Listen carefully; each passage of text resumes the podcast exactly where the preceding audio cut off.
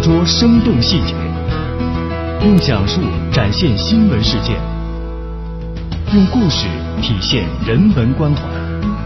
中波幺二零六，江苏故事广播，新闻故事。听众朋友好，欢迎各位来收听铁坤所带来的新闻故事。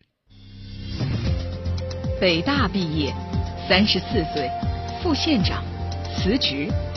在全民创业、万众创新的今天，以上元素的组合并不能吸引太多的注意力。走出体制，去上市公司拿高薪，和朋友合伙创业，这样的新闻并不鲜见。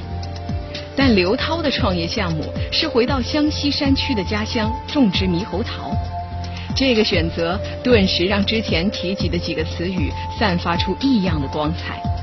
有人为他叫好。有人质疑他是仕途遭遇不顺，铁坤正在告诉你一个真实的答案。三年前，五十七岁的刘继明和老伴儿从老家农村搬到长沙，和儿女们一起生活了。在湘西的丘陵上种了一辈子地，到老了能够走出重重大山，到繁华的省会颐养天年。这女儿还给自己介绍了一份不繁重的临时工来补贴家用。对于这样的晚年生活，刘继明他很难再有什么奢求了。更何况自己还有一个儿子刘涛，这个儿子足以让刘家人自豪了。十七岁的时候，刘涛就从湖南慈利县第一中学考入了北京大学，三十一岁就成为了临澧县最年轻的副县长。在农村老家，刘继明一家人那一直是乡亲们所羡慕的对象。但是让刘继明没有想到的是，短短两年的时间，自己就回到乡下，拿起锄头干起了老本行。这到底是怎么回事呢？原因那是自己引以为自豪的儿子，竟然在二零一四年年底辞去了副县长的职务，决定回家种植猕猴桃。北大毕业的三十四岁副县长辞职务农。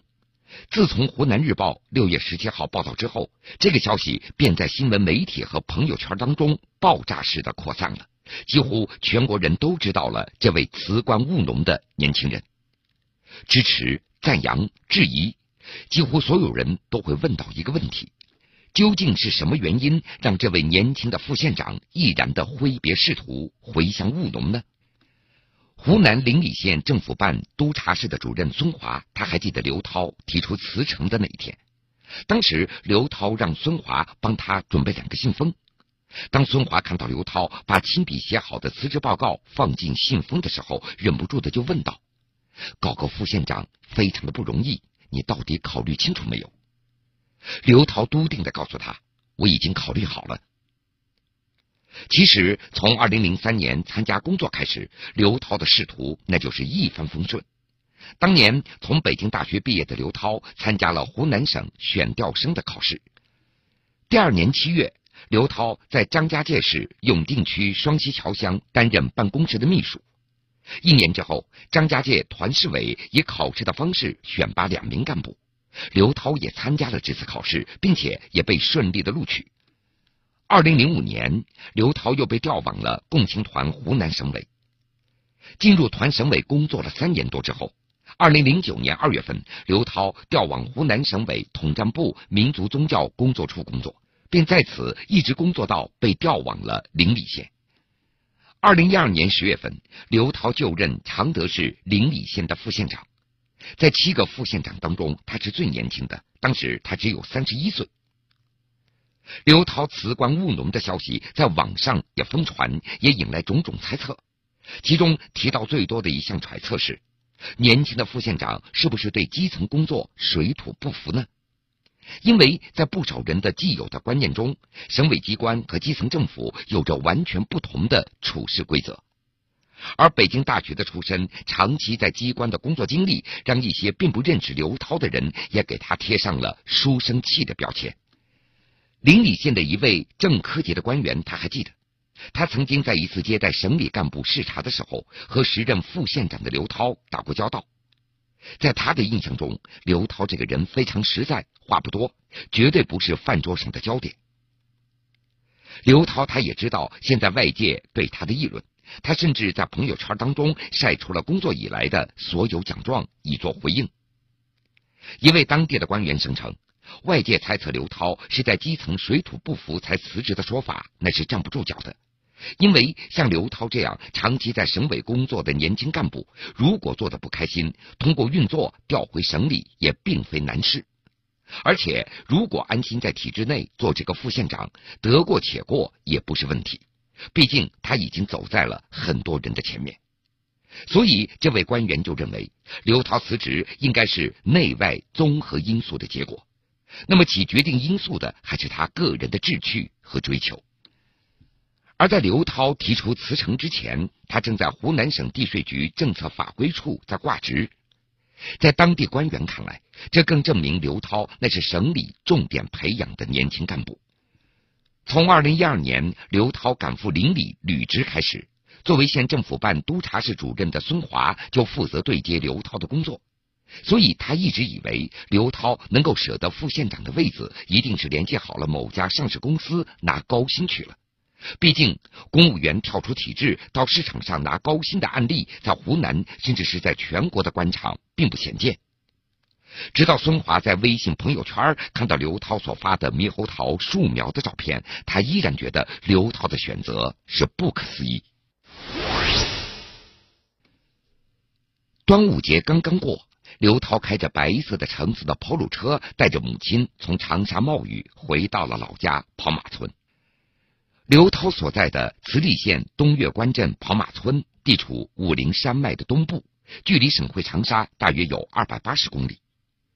山路沿着峭壁和河畔一折一弯，似乎都在告诉路人，要走出这个重重大山有多么的不容易啊！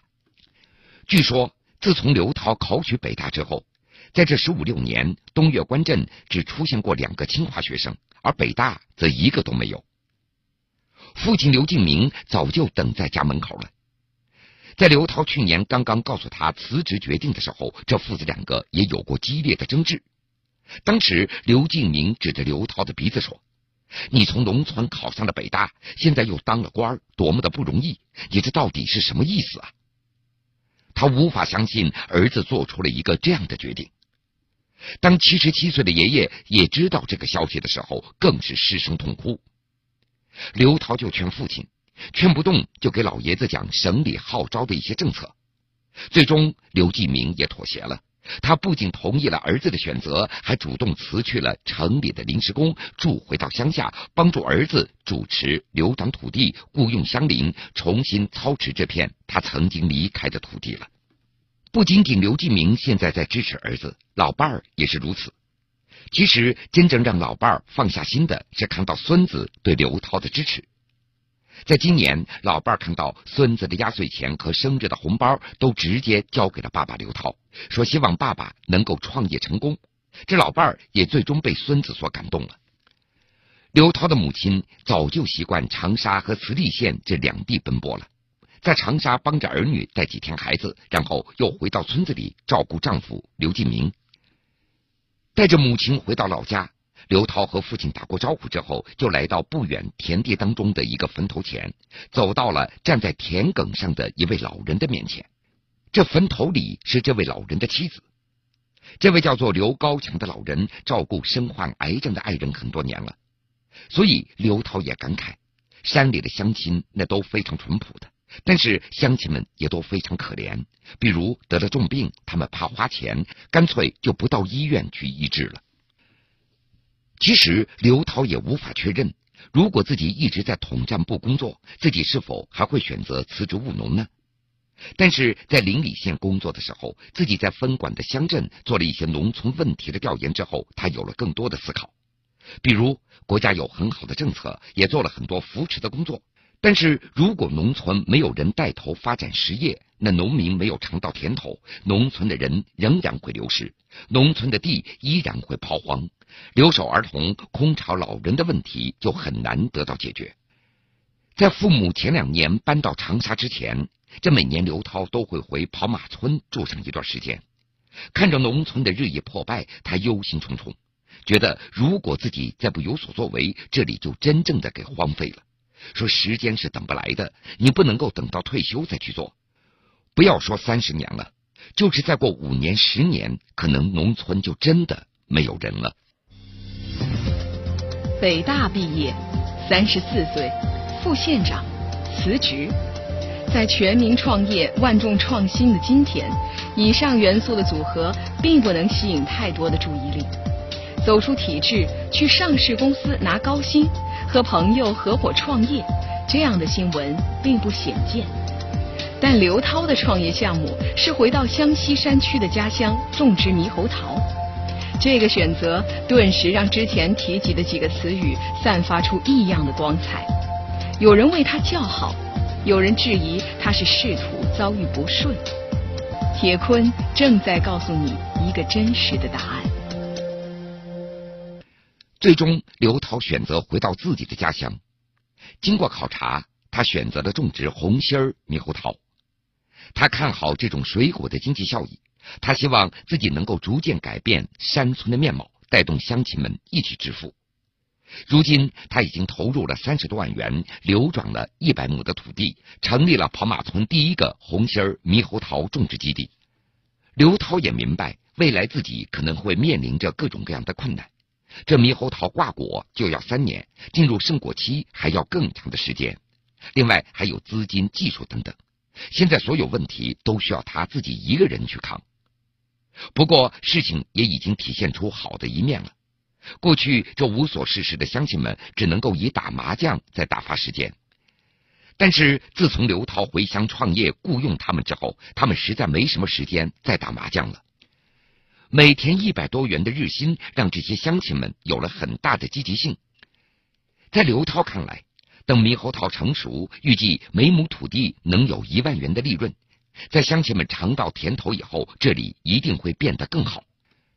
一天中午，一位初中毕业之后就失去联络的同学给刘涛发来一条短信。短信里是这么说的：“看到你的消息，就像看到了希望。自己一直在彷徨，请你多多指点指点。我也想为家乡做点什么。”吸毒嫌疑人在茂密的丛林中玩命的奔跑，穿着厚重防弹服的武警边防官兵紧追不舍。当啪的试讲枪声响起，涉嫌吸贩毒人员吓得一愣神。就在瞬间，武警边防官兵恍若神兵天将，将他们当场擒获。这样的场景不仅仅出现在电影屏幕上，也时常真真切切的上演于云南省德宏傣族景颇族自治州瑞丽市的中缅边境线附近。在这个毗邻国际上恶名昭著的独园金三角的特殊地带，几乎每天都有次数不等的类似缉毒行动。铁坤正在讲述：云南省德宏傣族景颇族自治州瑞丽市，这是一个富饶而美丽的地方。瑞丽三面都和缅甸是山水相连，部分地段的国界线是没有天然屏障的。打个比喻。说从缅甸扔出一块石头，完全可以落入中国的境内，所以瑞丽也因此成为境外毒品流入内地的重要通道。渡口、便道、田野、丛林之中，有人在幸福的劳作，也有人从事吸毒、贩毒等罪恶的行为。解乡就位于瑞丽市南，辖区内的十一个边境的村寨与缅甸方面十三个村寨是相依相连。说有的地方趟过河就能够穿越国境线了，就是这样的地域的优势，也被部分吸贩毒分子所利用。这边打击的时候，他们就往那边跑；那边打击的时候，就往这边跑，导致跨境吸毒、零星贩毒是屡禁难绝。他们的窝点也成为当地老百姓深恶痛绝的毒瘤。六月二十三号下午。解乡边防派出所接到群众举报的线索，随后迅速组织行动。该所的十多名边防武警联合解乡边境检查站的四名边防武警、两名当地民兵，他们组成了行动小组。为了避免被吸毒人员安插的眼线所发现行踪，当天下午的十六点，一拨人静悄悄的出发了，乘坐四辆借来的民间车辆直扑目的地。十六点二十分，队伍到达了预定的地点。按照行动方案，三个小组将分别进入自己的区域，扼守住各条道路。而正当准备实施合围的时候，瓢泼大雨却不期而至。按照事先所得到的情报，说对方将在田野里进行交易。这突如其来的天气变故也打乱了部署。暴雨中，这显然不可能进行露天交易的，这行动被迫暂停。当队伍撤离到当地板兰村这一带的时候，已经是下午的五点零二分了。还好，这片区域并没有下雨。看到有武警边防官兵过来，一名妇女一声不响的悄悄用左手比划出一个方向，然后一言不发的走开了。有情况。经验丰富的解乡边防派出所的所长张建红，他知道缺钱的吸毒人员经常会偷东西，当地人对他们是恨之入骨。这个女子的手势很可能意味着附近有人正在吸贩毒。根据经验，吸贩毒的人员大都会藏身在田野当中的那个窝棚里，这些窝棚是农民劳作时所休息的场所。但是农闲的时候，窝棚就会时常被这些吸贩毒人员所占据着。还有的窝棚本身，那就是吸贩毒人员专门修建来吸毒的。行动小组立即开启了新的行动。武警边防官兵在泥地上面画出一个地图，重新进行人员分组，很快就制定出从几个方向围向窝棚的行动方案。而事后证明，这是一次难度极大的抓捕行动。狡猾的吸贩毒分子选择了一个最方便逃跑的地方。那是一片平坦开阔的田野，吸贩毒分子躲在田野正中间的某个窝棚当中，他们很容易观察到外来的车辆和人员。窝棚的周边还围着一片片大约一米高的杂草和柚子林，这也方便于吸贩毒分子来望风。这片四通八达的平地，让边防武警官兵也无法截断吸贩毒分子逃跑的路线。另外，柚子林的外围那是茂密的芭蕉树、橡胶树等等，这也会遮挡追捕人员的视线。有线索就不能够放过。张建红一声令下，行动开始了。按照计划，三个小组分别扼守窝棚的东边、西边和南边。尽管边防武警官兵非常小心的借助各种掩体的遮挡在前行。但是现场的地质条件让这几乎成为了无法完成的任务。窝棚外面的望风者仍然看到了人影，他们迅速发出提醒逃跑的信号。这合围还没有形成，战斗就已经开始了。从一个窝棚里跑出三个人影，再加上外面的那个望风者，这四个人朝向东边分散开来，各自跑向了丛林里。第三小组发现了情况，立即通知其他小组组织合围。而此刻，按照原计划从正面实施抓捕的第一小组正在橡胶林里慢慢的推进。在得知这个情况之后，也火速前往抓捕。虽然大伙穿着厚重的防弹服，但是还是以冲刺般的速度冲出了橡胶林。突然，眼前出现几个慌慌张张奔跑的身影。原来这是几名非法入境、非法拘留和非法就业的缅甸籍的人员，他们本来是在另外一个地方吸毒的，发现武警之后，他们也惊慌失措的迅速逃跑。没有人料到，在这片田野当中，竟然有多组的吸毒分子在不同的地点在吸毒。第一小组的边防武警迅速扑向了这几道人影。在追逐当中，一名白衣男子和一名穿蓝衣服的女子很快翻过了一条小溪，在一片种满秧苗的稻田里趟着水和泥浆，是一路的狂奔。而他们的后面还有另外一名黑衣男子和一名蓝衣的女子，他们也试图跑进这个稻田。一旦得逞，这些人很快就能够进入缅甸的境内，逃之夭夭。